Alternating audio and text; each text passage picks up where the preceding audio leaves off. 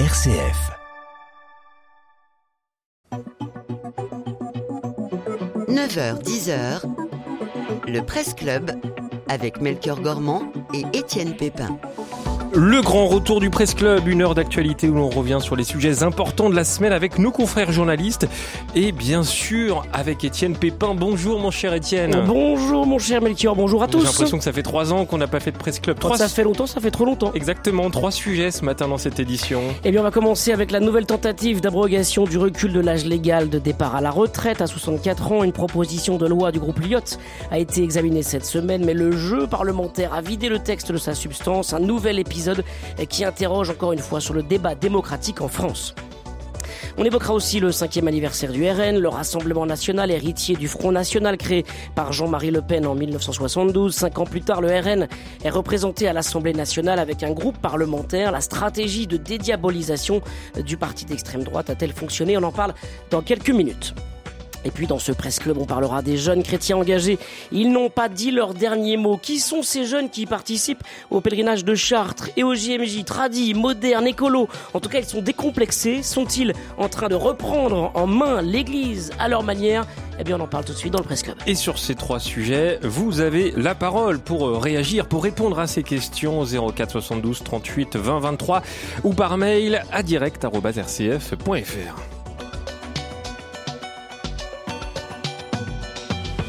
Et ils sont deux, euh, mon cher Étienne, à nous accompagner jusqu'à 10h. Antoine-Marie Zohar, bonjour. Bonjour Étienne, bonjour à tous. Merci d'être là. Vous êtes directeur de la rédaction de Famille Chrétienne. Nous sommes également avec Guillaume Goubert. Bonjour. Bonjour à tous. Merci d'être avec nous. Vous êtes ancien directeur de la rédaction de La Croix. Une nouvelle tentative d'abrogation du recul de l'âge de départ à la retraite cette semaine. Et oui, Melchior, cette fois, elle venait du groupe parlementaire Liberté, indépendant Outre-mer et Territoire. La commission des affaires sociales de l'Assemblée nationale a examiné la proposition de loi du groupe Lyot mercredi sa mesure phare, l'abrogation donc du recul de l'âge légal de départ à la retraite à 64 ans. Mais le texte a été voté sans cette disposition. Il est donc vidé de sa substance. Il doit être euh, désormais examiné en séance publique à l'Assemblée nationale le 8 juin pour réintroduire l'abrogation du recul de l'âge légal à 64 ans. L'opposition va devoir déposer des amendements. La présidente de l'Assemblée, Yael Braun-Pivet, peut euh, les déclarer irrecevables au titre de l'article 40 de la Constitution. C'était un peu le dernier espoir contre, contre cette réforme des retraites, Guillaume Goubert. Oh, le dernier espoir, je ne sais pas. D'ailleurs, l'affaire n'est pas terminée. Euh, ce que je constate surtout, c'est que on, nous devenons tous collectivement des experts en droit constitutionnel. On découvre des, des, articles de la Constitution dont on ne connaissait pas ou on avait oublié l'existence, même quand on avait fait des, des études de sciences politiques. Voilà. Donc, euh, je pense qu'il y aura encore des péripéties parce que le, le comment dire, à la fois la, la, Constitution et le règlement des assemblées permet toutes sortes de toutes sortes d'initiatives. Donc, euh, attendons de voir euh, le 8 juin. Et non, je pense que effectivement la guérilla parlementaire peut encore continuer un peu. C'était un peu l'imbroglio euh, mercredi à l'Assemblée nationale. On n'y a pas compris grand-chose. D'ailleurs, j'ai essayé de faire un lancement euh, assez clair, assez concis, avec des éléments euh, pour qu'on essaie de comprendre ce qui s'est passé. Est-ce que c'était une mauvaise idée de la part du groupe Lyotte de relancer la machine comme ça? Euh, le, la question, euh, c'est que euh, le, le, le, point de, du, du, groupe Lyotte, c'est de dire il n'y a pas eu de vote à l'Assemblée nationale sur l'élèvement de 62 à 64 ans de l'âge de départ à la retraite, donc faisons en sorte qu'il y ait un vote. C'est pas illégitime. Euh, le, ce qui est amusant, c'est que certains qui à l'époque ont fait en sorte qu'il n'y ait pas de vote, je pense en l'occurrence au groupe euh, France Insoumise, en, en, poussant des amendements à n'en plus finir, ce qui a, ce qui a épuisé le, le temps de débat, euh, aujourd'hui disent qu'il faut absolument voter.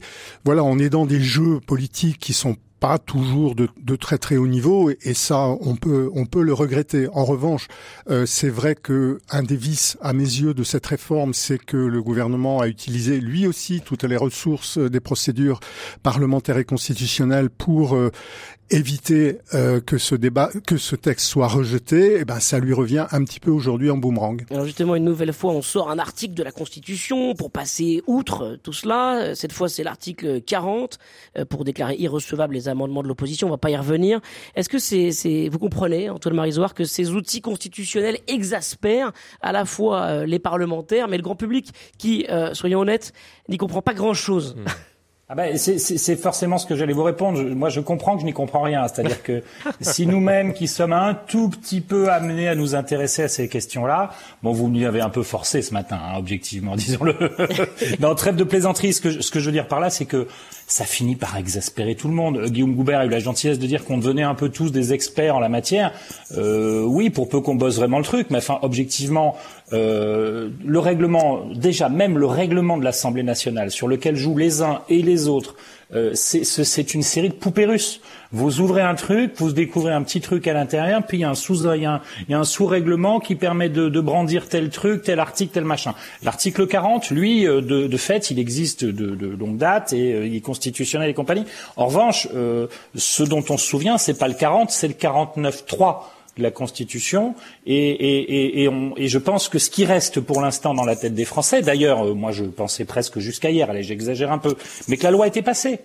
Euh, si, souvenez-vous, enfin, le Conseil constitutionnel a, a, n'a pas retoqué globalement, ou même pas du tout d'ailleurs, euh, euh, la loi, le projet de loi. bon, alors évidemment, maintenant, il y a cette date du 8 juin et certains disent vivement le 9 parce que ça sera passé.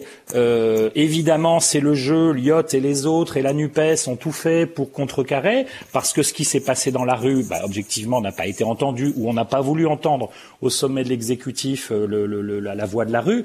Mais c'est vrai que ça laisse une impression quand même assez amère. Vous avez d'un côté l'obstruction, vous l'avez cité tout à l'heure, ou Guillaume ou vous, euh, Étienne, je crois que j'ai lu ces jours-ci au moins 3000 sous-amendements euh, ces jours-ci pour euh, contrecarrer justement le passage bon, de ce projet de loi et le pire c'est que ça viendrait ces amendements viendraient du groupe Lyot qui lui-même a déposé cette loi qui en, en commission euh, est, est, vidée de sa substance et pour revenir au texte initial euh, refait tout un tas d'amendements qui vont être déclarés mmh, irrecevables. En fait, c'est ça va dans tous les sens à, tel point que euh, on se pose la question de savoir si on est vraiment là dans un exercice démocratique ou plutôt dans un jeu un peu parlementaire. Quoi. Non mais c'est la démocratie de fait. Ce sont les instruments de la démocratie. Mais ça finit par être un peu un peu ridicule et, mmh. et, et ça laisse une fois de plus un goût amer. Vous avez des sous-amendements par, par, tonnes qui sont balancés pour, euh, pour, pour, pour, faire obstruction. De l'autre côté, vous avez quand même un exécutif, il faut quand même pas l'oublier, qui est passé avec le, avec le fameux article 49 alinéa 3 et, donc passage en force. Donc évidemment, vous, vous avez une impression de, oui, d'amertume. Vous dites, mais tout ça est passé euh, comme ça, avec des coups de l'un, des coups de l'autre. Et je pense que les dindons de la farce, euh, c'est nous, ce sont les Français. Et donc évidemment, certains vont avoir beau jeu de, de crier. Alors il y a beaucoup de com dans ce qu'ont fait les gens de la NUP, euh, enfin les, les, le, le, parti de la NUPES ou les gens de l'IOT, dont il faut encore savoir qui ils sont, parce que l'IOT, ça reste encore un truc. Enfin, vous aimez tout, tout ça, on va en reparler, mais tout ça, c'est reconstruit une vitesse incroyable sous l'ère Macron. Et dites-nous ce que vous en pensez, hein. vous aussi euh, au 04 72 38 20 23. Qu'est-ce que ça dit de notre démocratie? On vous accueille avec plaisir à l'antenne. Et qu'est-ce que ça dit aussi de notre capacité euh, à, à, vivre dans, ce pays et de la capacité euh, du gouvernement à, à, gouverner avec une majorité relative justement? Est-ce qu'on en a comme ça, Guillaume, pour pour cinq ans encore, enfin quatre, donc à, fonctionner dans nos assemblées, à la fois à l'Assemblée nationale, au Sénat, avec ces, articles de la Constitution euh, il faut espérer que non, mais hum, il y a quand même un risque certain. Ce, à quoi on assiste actuellement, je voudrais faire une analogie. Vous savez, on parle parfois d'optimisation fiscale, qui consiste à utiliser toutes les ressources du droit pour payer moins d'impôts. Euh, il n'y a rien d'illégal, euh, mais c'est ça confine à ce qu'on appelle de l'abus de droit euh, dans certains cas. Eh bien euh, là, actuellement, qu'il s'agisse du gouvernement ou qu'il s'agisse des, des, des, partis politiques à l'Assemblée nationale, on assiste un petit peu à la même chose, c'est-à-dire une sorte d'optimisation constitutionnelle où on utilise toutes les ressources euh, du droit pour euh, éviter des obstacles, etc. Et je, je le répète, pour moi, l'un des grands euh, regrets qu'on peut avoir sur cette réforme des retraites, c'est que le gouvernement ait essayé pas seulement par l'article 49.3, mais aussi par d'autres dispositions, par exemple le fait de l'inscrire dans un projet de loi de finances rectificative euh, du financement de la sécurité sociale, euh, d'avoir essayé de passer euh, le, le, plus rapidement et, le, et le, le, plus facilement possible, alors que c'était la, réaction populaire l'a bien montré. C'est un sujet qui touche à quelque chose de très profond euh, dans le dans le sentiment collectif. Donc quelque chose qu'on ne peut pas, où on ne peut pas passer en force. Et effectivement, euh, on est aujourd'hui exposé à deux risques soit continuer à passer en force, soit ne rien faire, ce qui est quand même aussi euh, extrêmement dangereux compte tenu de ce qu'est l'état du monde aujourd'hui, un certain nombre d'enjeux sociaux, environnementaux, internationaux. Donc euh, il faut vraiment espérer qu'on retrouve euh, petit à petit, ça prendra certainement beaucoup de temps, une capacité à débattre, à se mettre d'accord sur des diagnostics, c'est-à-dire est-ce qu'on a un problème ou est-ce qu'on n'a pas de problème. Sur les retraites, on a quand même entendu des discours là-dessus complètement divergents, les uns disant mais non, il n'y a aucun problème, les autres disant la faillite est pour après-demain. Euh, voilà, de se mettre d'accord sur des diagnostics et ensuite de débattre des solutions en admettant qu'on ne soit pas d'accord et a un moment, voilà, il y a une majorité qui l'emporte, mais qu'on ait au moins cette capacité de discuter et d'envisager les différents points de vue en présence. Or, depuis depuis un an, c'est pas exactement ce qui se passe, en tout cas sur ce sujet des retraites. Est-ce que Antoine-Marie Isoire, c'est ce que vous sembliez dire il y a un instant, euh, tout ça c'est de la faute à Macron, euh, qui euh, finalement, en, en, laissant un peu disparaître les grands pôles politiques de notre pays, la droite traditionnelle, la gauche traditionnelle, qui sont aujourd'hui complètement évanouis. Je veux dire, le PS n'existe plus. pareil pour la, droite, les républicains. voilà, ça, ça, représente peu de choses finalement. Est-ce qu'on a comme ça interdit, confisqué le débat? C'est ce que vous dites? Plus que plus qu'en les laissant disparaître, il, il les a euh, ben, c'est pas un reproche, c'est presque un constat de succès de, de, de la personne Macron, c'est-à-dire, je veux dire pas du macronisme parce que ça, ça reste un, ça reste un mystère euh, pour un moment, mais euh, il les a, euh, comme disent les tontons flingueurs, explosés façon puzzle. C'est-à-dire que, c'est-à-dire qu'il y a, il y a plus, il y a plus. Alors d'ailleurs, il y a le seul, enfin, on en reparlera peut-être, mais le seul opposant éventuellement, c'est le RN. ben si, on en reparlera puisque vous nous l'avez annoncé. Mais euh, de fait, euh, euh, c'est le RN. Et d'ailleurs, c'est pour ça qu'il y a une vraie tension sur le comment il faut lutter aussi contre le RN. Et puis, non, juste un mot pour dire que ce qui, pour, pour compléter la réponse de Guillaume Goubert et, et votre question, qu'est-ce qui va rester dans les quatre ans qui viennent? Il va rester quand même, je pense, euh, que euh, le, mandat, euh, les quatre ans a, terminé quand même, c'est pas rien, du, deuxième mandat d'Emmanuel Macron, il va, il va porter avec lui, à mon avis, comme un poids, entre guillemets, comme un poids lourd, le, ce passage en force de la réforme des retraites dont, dont on disait à l'instant qu'effectivement c'est un sujet extrêmement important, vital par définition. Euh, je, je, fais une parenthèse euh, très famille chrétienne ou très RCF ou très ce que vous voulez ou la croix. Euh, personne ne lui reprochera probablement euh, le passage en force sur la fin de vie s'il a lieu dans les mois qui viennent, euh, parce que ça ne touchera malheureusement qu'une petite partie de la population qui sera étonnée, surprise, déçue, effarée de la façon dont on, dont, dont on, dont on, dont on gouverne sur ces question sociale et sociétale. En revanche, la question euh, de, du, de la retraite, évidemment, parle à tout le monde. Il n'y a qu'à voir combien il y a eu de, gens dans la rue. Euh, mais et, et, puis et puis Emmanuel Macron va, va devoir. Il faut aussi ne pas oublier, pour terminer là-dessus, que Emmanuel Macron fait son logiquement, sauf grande surprise de changement constitutionnel, enfin, voilà, pas trop l'habitude de la maison, mais on, est en train de faire son dernier mandat, et donc des deux côtés, euh, il y a même les héritiers de Marine Le Pen qui, s'interrogent sur l'avenir, donc des deux côtés et dans tous les partis, on se demande qui va être là au, au premier tour dans, dans, dans quatre ans. Alors, juste pour finir sur ce sujet, Guillaume Goubert, est-ce qu'il n'est pas le temps de, de, de, passer à autre chose justement? Est-ce qu'il faut, euh, voilà, l'admettre Le, le, sujet des, des retraites, euh, voilà, a, a été euh, est passé, euh, voilà. cette semaine sur notre antenne, Jacques Attali disait que cette loi était était peu de choses finalement et qu'il aurait été préférable de mettre toute cette énergie, cette énergie humaine, cette énergie parlementaire, l'énergie aussi des citoyens dans la rue, sur des, des, lois plus plus essentielles comme sur l'éducation ou la santé. C'est un coup, c'est un coup raté finalement. Oui, je pense que c'est effectivement dommage d'avoir dépensé autant de temps, autant d'énergie, autant d'encre, pour parler de notre métier, euh, de temps d'antenne sur un sujet qui n'est qui n'est finalement pas le pas le plus important de ce que nous ayons à affronter aujourd'hui. Effectivement, euh, la question de l'éducation paraît extrêmement, euh, extrêmement mériter des investissements et des débats euh, très profonds. Euh, il, il, en est d'autres autour de la question de l'environnement, notamment. Euh, voilà. Et en même temps, je, je, je le répète, il faut aussi accepter que pour l'opinion, pour la population, cette question de retraite soit une question extrêmement sensible et extrêmement euh, émotive, et faire comme si c'était juste, comment dire, un déni de réalité, pour reprendre une expression chère au président de la République, me, me, me paraît pas une bonne manière de gouverner.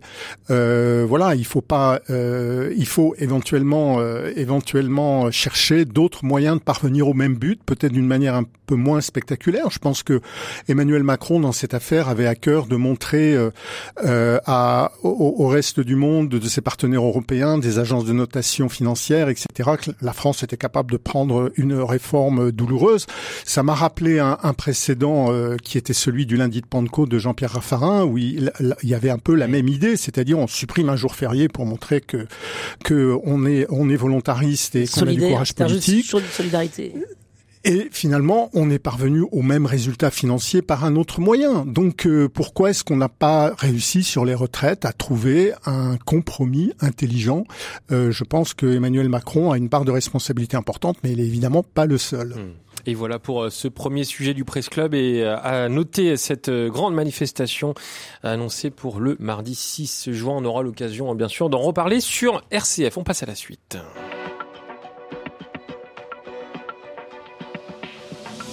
Le Presse Club avec Melchior Gormand et Étienne Pépin.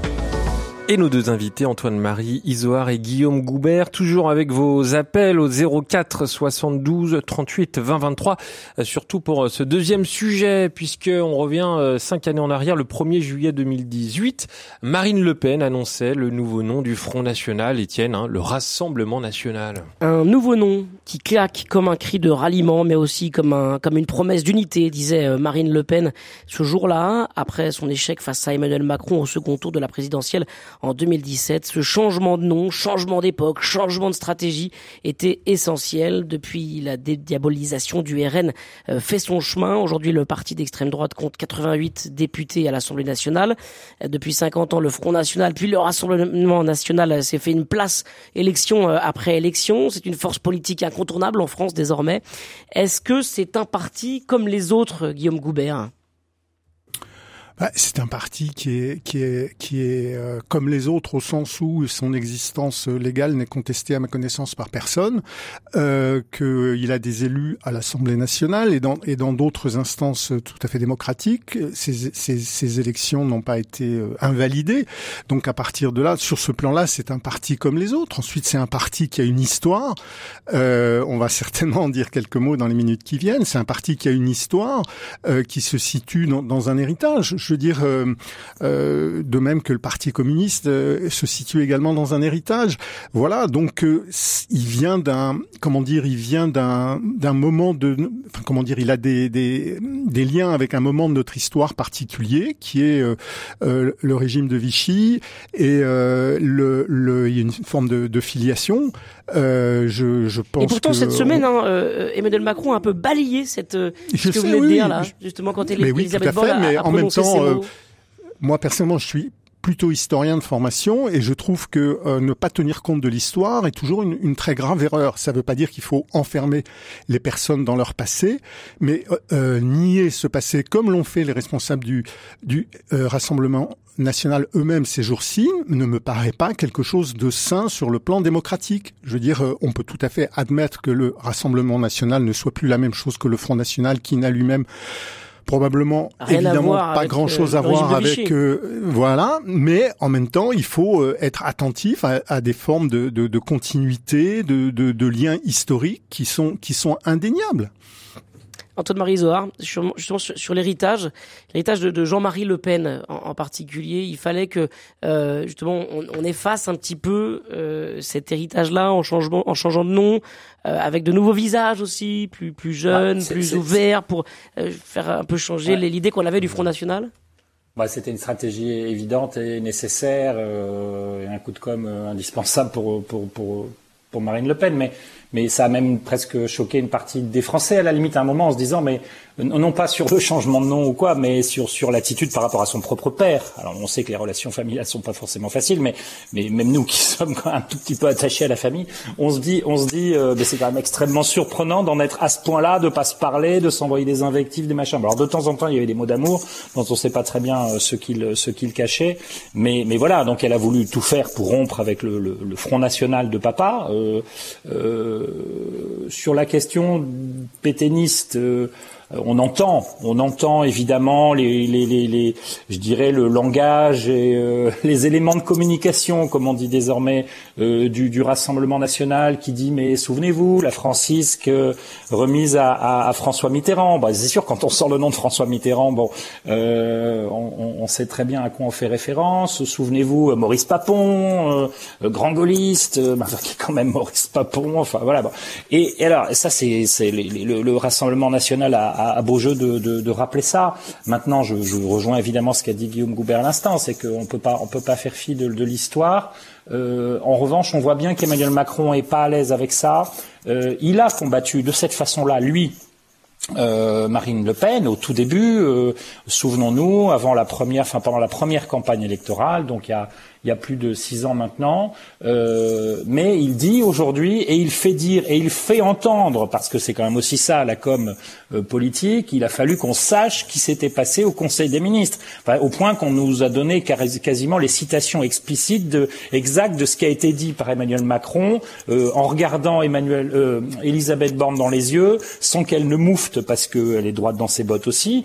Ce qu'elle a dit est vrai, elle l'a dit parce qu'en plus elle était interpellée par un journaliste sur Radio Sur Radio J qui lui dit euh, c'est pas elle qui est partie sur cette histoire de Péténis, c'est le journaliste qui lui dit mais est-ce que c'est bien les héritiers? Bon, donc ça c'est le jeu aussi de, de, de, notre métier, mais mais mais voilà donc euh, euh Emmanuel Macron il est il est entre deux, il a plus à lutter contre euh, contre Marine Le Pen forcément sur l'histoire, mais sur les arguments politiques et c'est là qu'il mmh. veut ramener le le, le débat, on, on, le sent bien. Euh, et puis on sent aussi, j'ai lu quelque part qu'il souhaitait aussi réhabiliter d'une certaine façon, le mot est peut-être très fort, mais la figure de Pétain, Pétain. pas Pétain évidemment. Euh, du régime de Vichy, mais Pétain, le grand gagnant, le grand vainqueur de, de, la Première Guerre mondiale. Mais, mais qui, enfin, qu'est-ce que je dois dire J'espère que ma maman m'écoute pas, mais, mais dans la photo, dans le, dans le salon de mes grands-parents, il y avait, il y avait, il y avait la photo du, du maréchal.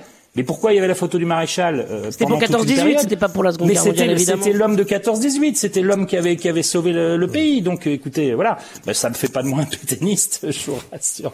Une maman d'ailleurs. bon, la première à nous rejoindre, euh, c'est Elisa au 04 72 38 20 23. Bonjour Elisa. Oui, bonjour à tous. Vous me coupez si je suis trop longue. Ah bah, comme d'hab, allez-y. Oui, rappelez, Daniel Cordier, ancien secrétaire de Jean Moulin et résistant, dit Marine Le Pen est la négation de tout ce que nous nous sommes battus. Rappelez les piliers fondateurs du Front National qui sont quand même euh, des nazis. Léon Gauthier, ancien SS, euh, Brignot, gaucher, ancien milicien, collabo sous Pétain, etc. Ça fait pas envie. S'agissant euh, des lois que vote le Rassemblement national, ils ont voté ils ont refusé toutes les lois qui favorisent la biodiversité, une PAC bio et verte, le bien-être animal, l'obsolescence programmée, etc. S'agissant de la Russie, ils ont voté contre une résolution qui condamne la tentative d'assassinat de Navalny. Ils ont refusé de condamner les violences des droits humains commis par euh, Wagner, hein, l'armée russe, enfin l'armée en Russie Wagner contre la résolution qui condamnait la répression de la société civile en Russie et notamment la hmm. dissolution de l'association mémoriale euh, qui a été fondée euh, par le prix par un prix Nobel Merci Elisa. Et juste une toute petite seconde, les lois sociales, c'est pareil. Contre l'indexation des salaires sur l'inflation, la revalorisation des petites retraites, la taxe sur les super profits, etc. Et, ben, vous êtes bien renseigné. Merci beaucoup Elisa euh, d'avoir apporté euh, ce petit éclairage ce matin dans, le Presse Club. Alors justement, Guillaume Goubert, on, entend hein, l'héritage est, lourd, mais est-ce que la jeune génération du Rassemblement national est, consciente de, cet héritage si, lourd? Euh, on, le lisait dans, différents, journaux, sur notre antenne aussi, on l'a entendu finalement. Les, jeunes qui aujourd'hui pilotent le, le, le, Rassemblement national n'ont pas connu toutes ces époques euh, dramatiques évidemment qui, ont traversé notre pays et notre, société. Euh, mais justement, est-ce que ils sont pas en train de, de, de, de, créer quelque chose de neuf sans cette, cet héritage-là, justement. Enfin, pour essayer de leur donner un peu de crédit malgré tout, euh, parce qu'ils existent sur le plan démocratique en France. Je pense que ce que vient de dire notre auditrice montre clairement que effectivement la question du rassemblement national ne se réduit pas à son héritage. C'est euh, là où il faut. Euh, euh moi, je j'ai pas très bien compris pourquoi Emmanuel Macron avait éprouvé le besoin de ce, de ce recadrage, euh, parce que euh, je veux dire dire que c'est pas par ces arguments-là que l'on combat le FN, le RN, pardon. c'est il a raison. Il faut aussi aussi euh, l'un n'est pas exclusif de l'autre. Il faut aussi se battre sur le programme. Or, les jeunes du Rassemblement national dont vous parlez, ils défendent les idées qui viennent d'être énoncées par euh, par notre auditrice, euh, c'est-à-dire des, des, des, des, éléments politiques qui sont qui sont comment dire auxquels on a de bonnes raisons de pouvoir s'opposer, euh, qu'il s'agisse effectivement des questions d'environnement sur lesquelles le, le, euh, le, Rassemblement national est, est, est, vraiment sur euh, sur les freins, euh, ou sur des questions comme celle de, de l'immigration euh, et la comment dire la, la, stigmatisation euh, des étrangers comme cause de tous les problèmes de la France. ce sont ce sont des, des, des, des, thèmes sur lesquels qui sont très présents, qui font complètement partie du programme du Rassemblement national d'aujourd'hui et qui et qui peuvent être combattus. Antoine-Marie Ezouard, est-ce que le succès du Rassemblement national doit être l'occasion peut-être d'une bonne euh, remise en question de ses opposants? Euh, est-ce que euh, ce succès aussi vient pas d'une politique française qui là encore a exaspéré un bon nombre de nos compatriotes et qui exaspérés ont été tentés par un vote à l'extrême droite? Bah, c'est certain, et euh, c'est certain une fois encore que, le fait d'avoir fait voler euh, en éclat, euh, je disais tout à l'heure façon puzzle, une partie de, une partie des, des, partis, je dirais historiques, droite-gauche du fameux, du fameux bipolarisme, a, a, favorisé le, le, ou, ou, plutôt le, fait de faire monter l'extrême droite a permis à Emmanuel Macron et à d'autres de de, de, de, faire exploser le, le, paysage politique français. Euh, moi, ce que je vois aussi aujourd'hui, c'est la, la forme de respectabilité. J'entends bien ce qui a été dit par votre auditrice, elle a, elle a éminemment raison. C'est une liste euh, qui pourrait être encore plus longue. Euh, je, je, je, moi, ce que je vois aussi, c'est qu'il y a une forme de respectabilité finalement acquise du, du, du Rassemblement national à l'Assemblée. L'Assemblée, c'est quand même 88 députés Rassemblement national. C'est pas rien, c'est une force considérable.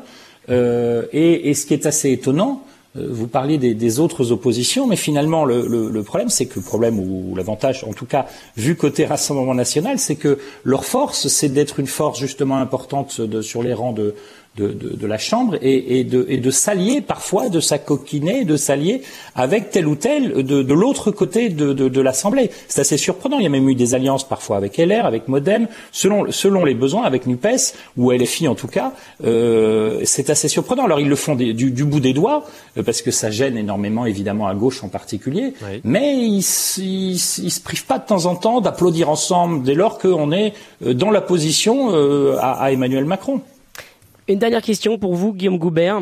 Euh, la Croix, le journal La Croix, a appelé à plusieurs reprises à voter contre le Rassemblement national, enfin contre le Front national, puis le Rassemblement national dans, dans son histoire, dans l'histoire récente.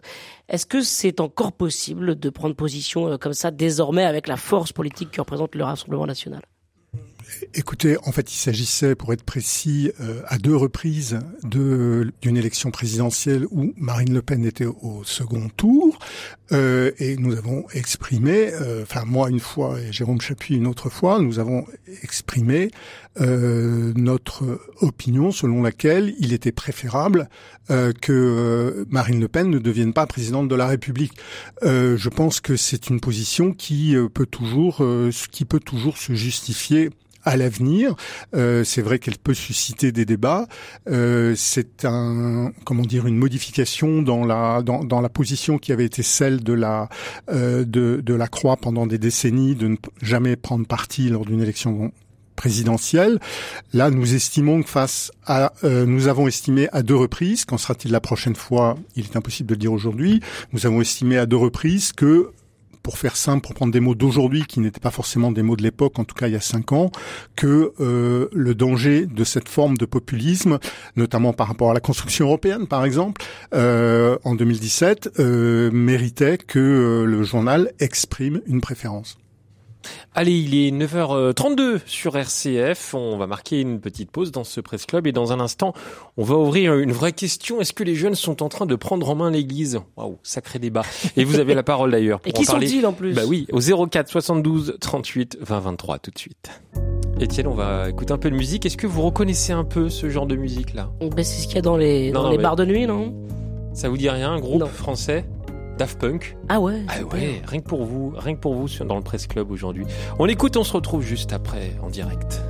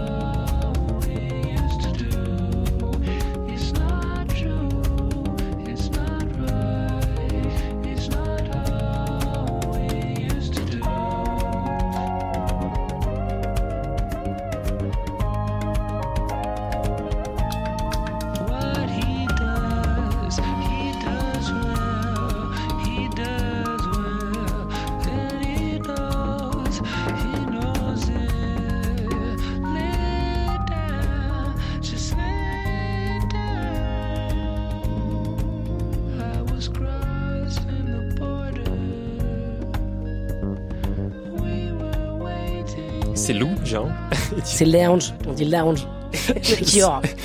c'est euh, bah, une, en fait j'allais dire une nouvelle musique des Daft Punk mais, mais je crois euh, qu'ils étaient séparés moi. mais non mais c'est une chanson une musique inédite si vous voulez. ah bon d'accord. Voilà qui a été enregistrée en, en 2013 Infinity Repeating.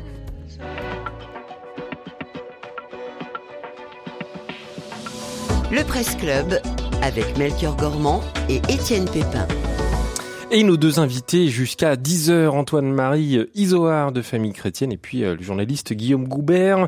Vous continuez de réagir, de nous appeler au 04 72 38 20 23. Les jeunes sont-ils en train de prendre en main l'église à leur manière, Étienne. Et oui, Melchior, ils rebattent un peu les cartes des certitudes qu'on pouvait avoir sur les réalités de l'Église de notre époque. On les attend euh, très nombreux aux Journées mondiales de la jeunesse à Lisbonne cet été. Ils étaient 16 000 aussi au, pèlerinage de Chartres le week-end dernier.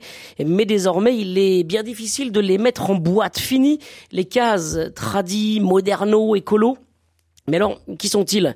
La Croix a publié la semaine dernière un sondage sur les jeunes Français qui vont participer au JMJ à Lisbonne.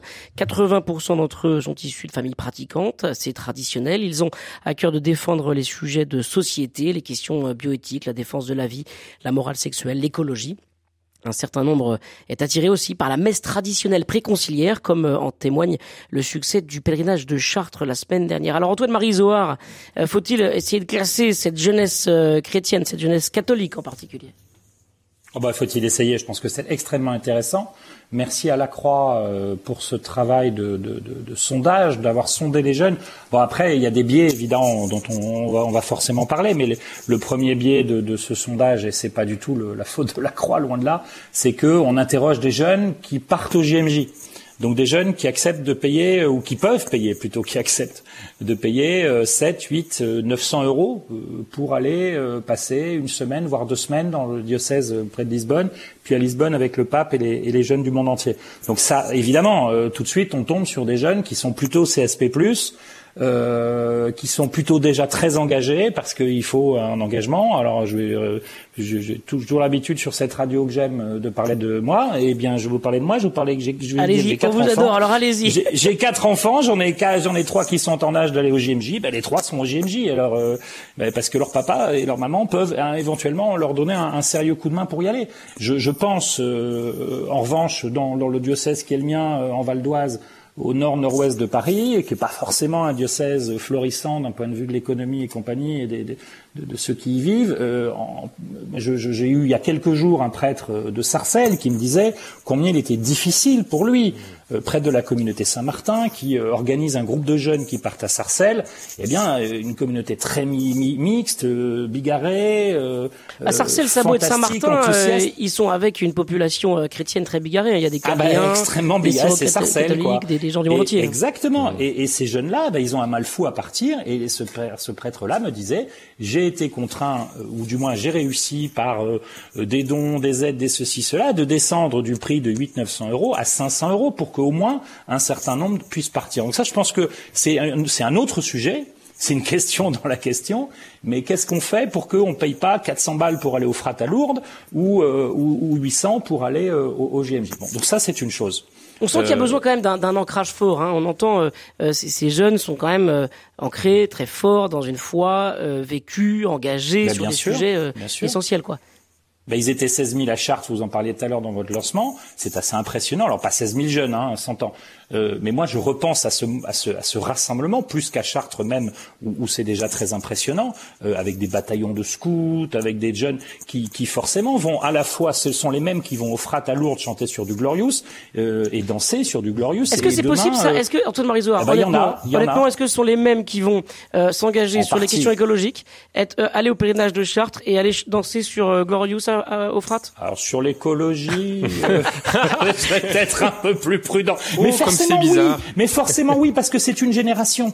Non, non, mais aussi quand même, il faut, il faut le dire, faut pas, euh, pas forcément tous ceux qui sont à Chartres, mais de fait, de fait, euh, de fait, je pense que c'est une génération. Mais oui, mais bien sûr. Mais bien sûr, ce sont nos gamins. Je veux dire, enfin, mais c'est des gamins qui, vivent sans trop de difficultés quand même, qui ont reçu une, euh, bonne éducation, et qui sont bien. Et, donc ces gamins-là, ils sont, ils vivent avec leur monde. D'ailleurs, ce qui est extrêmement intéressant dans le sondage de, de, la Croix, c'est cette, euh, c'est ce, euh, la question, par exemple, de, la question de l'approche des personnes homosexuelles, qui est, déjà, qui est déjà un premier, un premier, une première nuance justement dans leur approche. Et c'est extrêmement intéressant. On les voit beaucoup moins radicaux éventuellement que telle ou telle génération. Mais je reviens à un point qu'on a dit tout à l'heure, et je vais laisser la parole à Guillaume. Mais euh, vous, vous avez évoqué vous-même, je crois, euh, Étienne, euh, le fait que on parlait d'histoire.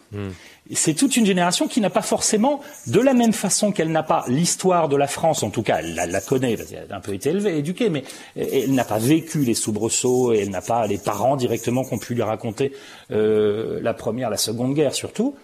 De la même façon, elle n'a pas vécu la querelle liturgique, elle n'a pas vécu les soubresauts euh, euh, d'après Vatican II qui ont surpris, qui ont secoué, euh, et on est effectivement dans une espèce de mouvement de balancier éternel euh, avec une envie de retour à un classicisme. Voilà. À mon avis, il faut qu'on arrive à trouver une nuance, et que le balancier se calme un peu. Mais euh, mais voilà, c'est une génération qui n'a aucun problème avec ça. On les appelle chez nous les tradismatiques, et je vais terminer là-dessus. Je reviendrai, mais ce sont les enfants de nos lecteurs. Alors, je sais que ça en agace certains quand même, hein, ce, propos euh, Antoine Marie Zohar. D'ailleurs, Antoine, euh, euh, Antoine Marie, on peut on peut citer euh, l'édito de Isabelle de Golemin dans La Croix. C'était euh, mercredi, et elle dit. On a trouvé la solution, avec un certain cynisme. hein. Euh, Pour sauver l'Église, je la cite, de la disparition annoncée, il faut du sacré, de la messe en latin et des discours plus classiques sur les questions de société. Et tout ira pour le mieux dans le meilleur des mondes. Euh, justement, cette euh, Guillaume Goubert, ça, ça inquiète quoi Peut-être euh, l'identité ou la recherche d'identité des jeunes catholiques? Alors d'abord, c'est pas c'est pas cynique, c'est ironique si vous voulez, mais pas cynique. Euh. D'autre part, c'est sa chronique qui paraît dans euh, la Croix l'hebdo aujourd'hui même, euh, qui était mise en ligne euh, un petit peu Mercredi. plus, un peu plus tôt. Euh, oui, dans la foulée de, de, de, la publication de cette enquête. Euh, comment dire euh, Moi, je trouve que euh, le, cette euh, comment dire cette enquête illustre bien un propos de, de Benoît XVI il y a quelques années, qui avait invité les catholiques à être une minorité créative. Donc, euh, on est face à une nouvelle génération, peut-être la première génération qui est dans cette situation-là, qui sait qu'elle est minoritaire dans la société française et qui assume sa différence. ça, moi, je trouve ça très réjouissant parce que euh, effectivement il euh, y, a, y, a, y, a, besoin de faire euh, comment dire il y a besoin de faire entendre mmh. sur certains sujets de faire entendre une différence la question c'est dans quel esprit on de, de, quel esprit on procède. Et, et de ce point de vue-là, moi personnellement, je serais attentif à ce que cette nouvelle génération euh, ne prétendent pas détenir la seule vérité possible sur la foi et sur l'Évangile. Euh, c'est quelque chose dont on a énormément souffert dans l'Église catholique depuis euh, des décennies. Euh, aujourd'hui, euh, il faut accepter qu'il y ait de qu'il y ait de grandes différences entre entre les sensibilités, entre les manières de vivre l'Évangile, et, et de ne pas prétendre imposer aux autres ce que l'on apprécie soi-même. Ensuite, que cette génération soit plus euh, comment dire euh, décontracté sur les questions liturgiques, euh, moins moins sur des positions idéologiques, etc. Pour moi, je trouve que c'est plutôt intéressant. Mais là aussi, Antoine Marie a fait référence tout à l'heure. Là aussi, on, on, est, il faut aussi que cette génération s'intéresse à l'histoire pour comprendre pourquoi pourquoi cette histoire est complexe, compliquée, douloureuse, et que certains qu'ils vont croiser dans leur vie de croyants auront du mal à comprendre leur manière d'être. Et il faut être capable euh, pour faire, euh, pour annoncer, euh, annoncer la bonne nouvelle, et eh ben il faut être capable de se mettre à la place des autres euh, et, euh, et de se mettre et de se mettre à leur portée. Donc ils ont, ces, ces, jeunes ont sans doute du chemin à faire pour découvrir que comment faire pour annoncer annoncer l'évangile dans une société qui en est aujourd'hui très très éloignée. Mais est-ce qu'ils ont encore cette patience d'après vous, Guillaume? Ça, je me sens mal placé compte tenu de mon âge pour répondre euh, à la question. Euh, les, le, le, mais effectivement, la patience, c'est quelque chose qui, euh, c'est quelque chose qui s'apprend avec l'âge. C'est quelque chose qui s'apprend aussi en vivant des des, des, convenus, des déceptions. Euh, justement, j'ai vécu assez longtemps pour voir des, des, des générations de, de, croyants qui pensaient que euh, ils avaient trouvé euh, euh, la solution et se rendre compte que ben non, c'était pas l'entièreté de la solution, que ça, on avait des éléments mais pas la totalité. Donc euh, je pense qu'il il leur faudra du temps pour euh, pour apprendre certainement. Je trouve qu'il y a un, un, un joli euh, paradoxe dans, dans ce qu'on vit là et dans ce qu'on observe. Euh, est-ce que d'une certaine manière cette génération répond au pape François dans sa lutte contre le cléricalisme en prenant les mains, en prenant en main l'Église, en prenant les clés du camion de l'Église pour pour le faire bouger, pour s'engager, pour avancer.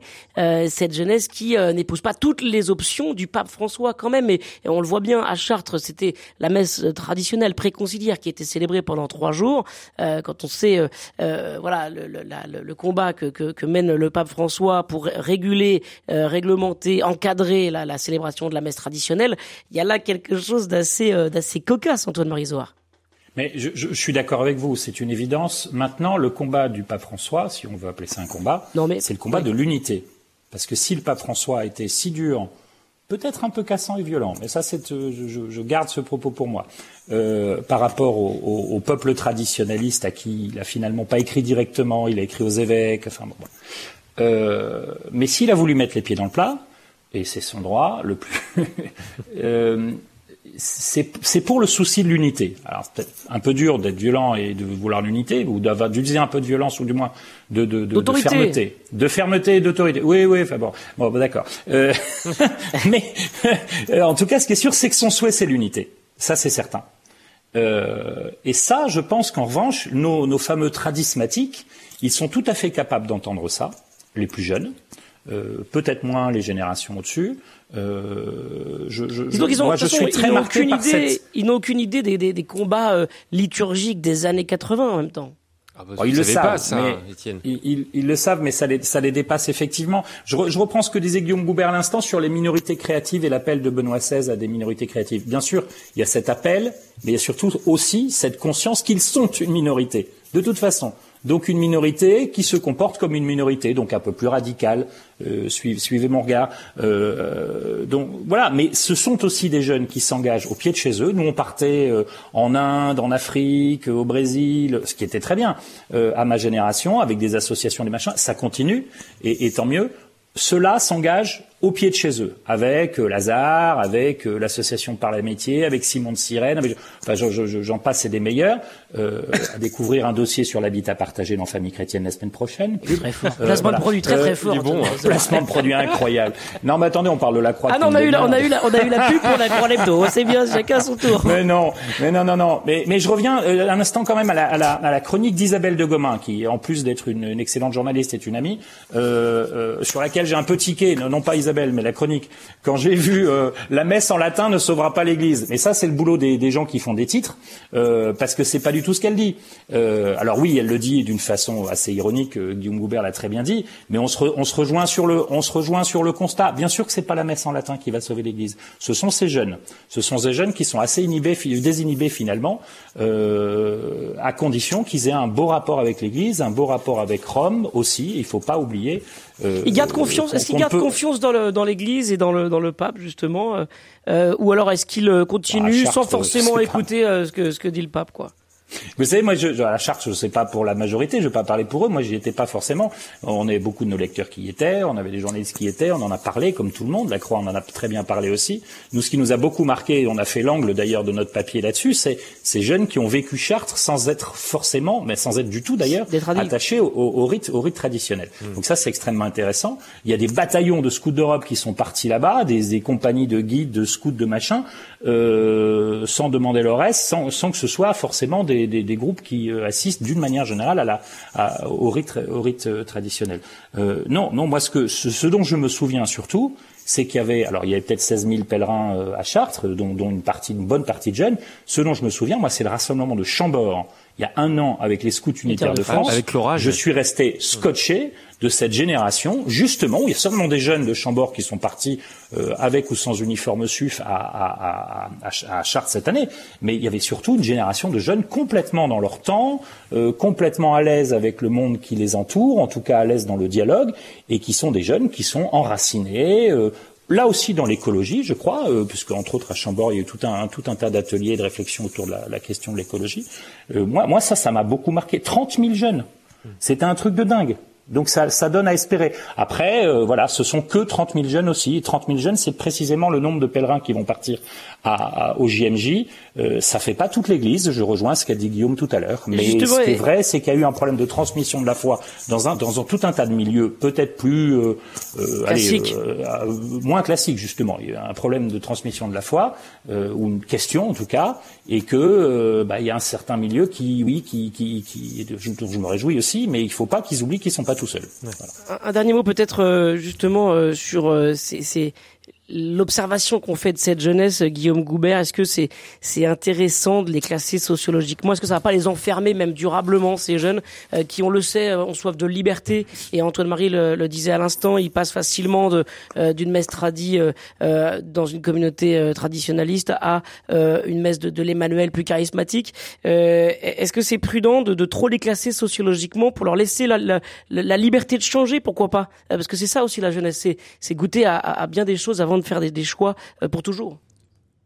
Oui, oui, tout à fait. Je, je, je, je vous rejoins tout à fait, Étienne. Le, le, le, en même temps, il faut être conscient, d'ailleurs, toute sensibilité ecclésiale confondue, que aujourd'hui, euh, l'Église catholique en France est très, pour reprendre l'expression, CSP+, alors ça veut dire catégorie sociale professionnelle supérieure, et que euh, il y a un vrai risque pour l'Église de France, encore une fois, toute sensibilité confondue, euh, d'être quelque chose comme ce qu'on appelle en, en Grande-Bretagne le High Church, c'est-à-dire l'Église anglicane la plus euh, la, la, plus, fidèle, euh, la, la, plus traditionnelle, euh, et qui est en fait une, une, une, Église qui correspond à un milieu social précis. Et l'Église catholique en France aujourd'hui, compte tenu de, de, de la comment dire déchristianisation, sécularisation des périphéries urbaines et du milieu rural, parce que le, le, fait un peu nouveau pour l'Église catholique, c'est que le, le, milieu rural est en train de se déchristianiser, alors que c'est précisément sur le milieu rural que l'Église, je fais encore de l'histoire, que l'Église catholique s'est reconstruite après la Révolution française. Voilà, donc le vrai, le vrai danger, il est là. Et euh, le, le c'est d'être une église de l'entre-soi, euh, où euh, on a plaisir à se retrouver parce que on, est semblables les uns aux autres. Alors moi, je rejoins tout à fait ce qu'a dit Antoine-Marie il y a quelques minutes en disant qu'il y a aujourd'hui un certain nombre de euh, d'associations, de mouvements, etc., qui qui comme comme Lazare, comme etc., qui vont vers les autres milieux, les autres les, les non chrétiens, etc. Et, et c'est très très bien. Et il faut absolument accentuer cet effort pour ne pas être dans un entre-soi qui serait euh, tout à fait mortifère. Euh, alors, certains appellent ça l'esprit missionnaire. Moi, moi, je souscris tout à fait. Je pense qu'il faut que tous ces euh, jeunes catholiques gardent bien en tête que l'Évangile nous appelle. À, j'étais prisonnier, vous m'avez visité. Enfin bon, Matthieu, mmh. l'Évangile de Matthieu il faut garder ça en tête sans cesse, euh, que euh, on n'est pas là juste pour se. Il faut pas qu'il y ait de frontières trop hermétiques entre notre vie spirituelle et notre vie euh, quotidienne et notre vie professionnelle. Enfin voilà, il y a un certain nombre d'enjeux comme cela qui sont extrêmement importants, et, et j'espère que cette génération va va va en quelque sorte sortir d'elle-même, euh, aller au-delà d'elle-même plutôt, euh, de façon à, à, à essayer de témoigner de, de, ce qu'est la richesse d'une vie chrétienne. Antoine Marie, rapidement, je vous ai vu lever la main. Oui, très rapidement, juste pour pour euh, évidemment compléter ce que dit Guillaume, mais je suis tout à fait d'accord avec lui. Euh, si si le si les si le, le, monde rural se déchristianise de façon euh, inquiétante et, et, rapide, en revanche, on voit bien quand même dans nos banlieues des grandes métropoles arriver un certain nombre de, de, de jeunes ou de moins jeunes euh, euh, parmi les catéchumènes et, et les, les, fêtes de Pâques récentes nous l'ont encore montré, des catéchumènes adultes qui arrivent de milieux, alors là pas forcément CSP+, justement, et c'est réjouissant, mmh. Euh, et que ces jeunes euh, de, de, de DJMJ, ces jeunes de milieux peut-être plus favorisés, plus aisés, doivent être effectivement, on se rejoint complètement, ceux par qui ce message doit passer, mais comme, comme minorité, on y revient et la boucle est bouclée, ils n'ont plus trop peur d'ailleurs d'affirmer leur foi. Moi je le vois euh, avec mes propres gamins et leurs amis, ils n'ont pas, ils n'ont pas la trouille de dire ce qu'ils pensent, y compris dans des milieux comme Sciences Po parfois, pour, pour, dire, pour dire la foi qui est la leur. Eh ben, on, aura, l'occasion là aussi, dans, bien sûr, d'en reparler. Passionnant, euh, passionnant d'évoquer ça avec sur vous. RCF et notamment au moment des, des JMJ, on reviendra ça de, de plus près. Les jeunes, qui, les jeunes qui, je le rappelle, ne sont pas forcément euh, euh à compter que ceux qui vont euh, à la messe, ça ou là, mais qui sont aussi engagés au nom de leur foi. Il ne faut pas compter seulement les jeunes selon leur, leur, pratique hmm. et, et, leur lieu de, de, pratique, mais, mais bien dans, dans l'ensemble de leur engagement dans la vie, dans la vie chrétienne quand même non, je disais la prochaine fois, invitez plutôt des jeunes, pas de vieillards, quoi, comme nous. Bah, vous, êtes, la jeunesse éternelle. vous êtes la jeunesse éternelle. Heureusement que je suis là quand même, hein, pour, pour balancer. Allez, on arrive à la fin de cette émission. Euh, bah, c'est un moment qu'on aime beaucoup dans le Presse Club. Hein. C'est ah là, le j'ai aimé tous les moments de cette émission, moi, aujourd'hui. Oui, mais moi aussi, mais euh, voilà, c'est le choix de nos invités. des, des, sujets légèrement plus légers avant de partir euh, en week-end. Et euh, on va commencer avec vous, Guillaume Goubert. Quel est votre choix? Alors moi, c'est pas vraiment léger, mais c'est quand même une bonne nouvelle. Euh, il s'agit de la, de la réunion de la, la communauté politique européenne hier euh, en Moldavie, c'est-à-dire une cinquantaine de chefs d'État et de gouvernement du continent qui se sont retrouvés euh, et, euh, et qui euh, ont, ont, discuté ensemble de façon relativement informelle, avec notamment des échanges entre le président serbe et le président kosovar. Actuellement, ça va pas bien du tout de ce côté-là également entre euh, les, les, les, les, chefs de l'exécutif de, de l'Arménie et de l'Azerbaïdjan. Voilà, il y a un lieu, je parlais tout à l'heure de lieu où on pourrait débattre de ce qui nous divise. Bon ben voilà, ça c'est un lieu qui est de création récente puisque c'est que la deuxième réunion de, de cette instance euh, après Prague il y, a, il y a, six mois. Euh, le, au départ, tout le monde pensait que ça allait être un, un machin de plus et apparemment si on en croit euh, les témoignages qu'on entend, euh, ceux qui y participent sont très heureux parce que euh, c'est un endroit où les contacts sont informels. Il n'y a pas de communiqué final, donc ils sont pas là à se battre sur des virgules. Ils peuvent prendre le temps d'échanger tous ensemble ou séparément. Et Il est amusant de noter que pas la prochaine réunion, mais celle d'après aura lieu en Grande-Bretagne, parce que le Royaume-Uni a tenu tout à fait à être membre de cette communauté politique européenne Mmh. en dépit du Brexit. Euh, voilà, le, les, les seuls absents. Alors il y en a deux qui n'étaient pas invités, c'était le président russe et biélorusse, et un qui n'est pas venu, qui est Erdogan de Turquie. Mais euh, alors. Euh, à ce stade, c'est une bonne nouvelle. Moi, je me souviens, nous sommes des vieillards, comme l'a dit euh, très gentiment euh, Antoine Marie. Euh, je me souviens du démarrage du G7 euh, dans les, à la fin des années 70, où on tenait exactement le même discours, la conversation au coin du feu à Rambouillet, au château de Rambouillet, à l'initiative de Valéry Giscard d'Estaing. Là, la CPE, c'est un peu à l'initiative de Macron. Et tout le monde disait c'est formidable, ça permet de parler des choses de manière informelle, etc. Et on sait bien que les Guillaume. G7, avec le temps, sont devenus une sorte de, de mastodonte administratif. Donc euh, voilà, il y a, ça ne durera pas toujours, mais à ce stade, c'est une bonne nouvelle. Et c'était le choix de Guillaume Goubert. Rapidement, Antoine Marie, puisque Guillaume vous a mangé toutes vos minutes. Oui, mais ce sera pas. Non, mais ça sera, ça sera ni intéressant ni léger. Enfin, si, ça sera, ça sera fascinant. Ah, c'est juste pour vous dire qu'en, c'est juste pour vous dire qu'en couverture de famille chrétienne cette semaine, il y a, a pas un jeune justement. Il y a un monsieur qui a plutôt, plutôt bientôt 80 balais et qui est académicien. Donc c'est pas forcément le public des GMJ. Il s'appelle Michel Zinc. Il est spécialiste du Moyen Âge et il revient avec nous sur euh, la facilité avec laquelle l'Église aujourd'hui euh, pouvait expliquer les grands mystères de la foi à l'homme de la rue. Et ça nous permet de méditer sur la difficulté aujourd'hui de l'Église. Donc on revient quand même un peu à notre débat d'avant, à rejoindre le du- de notre siècle, du 21e siècle, et, et pourquoi pas les jeunes et, et les, et les moins jeunes. Merci Antoine Marie, Zohar, Étienne Pépin. En un mot, moi je voudrais Ouais, vous mot. inviter à écouter Sacrés Aventuriers, c'est le podcast familial qui vous emmène sur les traces de personnages hors normes qui ont montré qu'on pouvait changer le monde en aidant les autres. C'est un podcast réalisé par RCF que vous pouvez écouter euh, dès maintenant chez vous avec vos enfants justement et, et c'est pour toutes les générations. Merci. Avec deux épisodes déjà, Saint-François d'Assise et Mère Teresa qui sont en ligne. Et écoutez bien, vous allez peut-être entendre ma voix d'ailleurs. Ah, ah ben voilà. Allez, merci à tout le monde. Chacun a Merci. fait sa pub. Merci Antoine-Marie Zohar, Guillaume Goubert, euh, Pierre-Henri, Antoine, Étienne, Amaury, Catherine et j'en passe. Dans un instant, c'est une rediffusion de Prenez-en de la graine. Bon week-end à tous.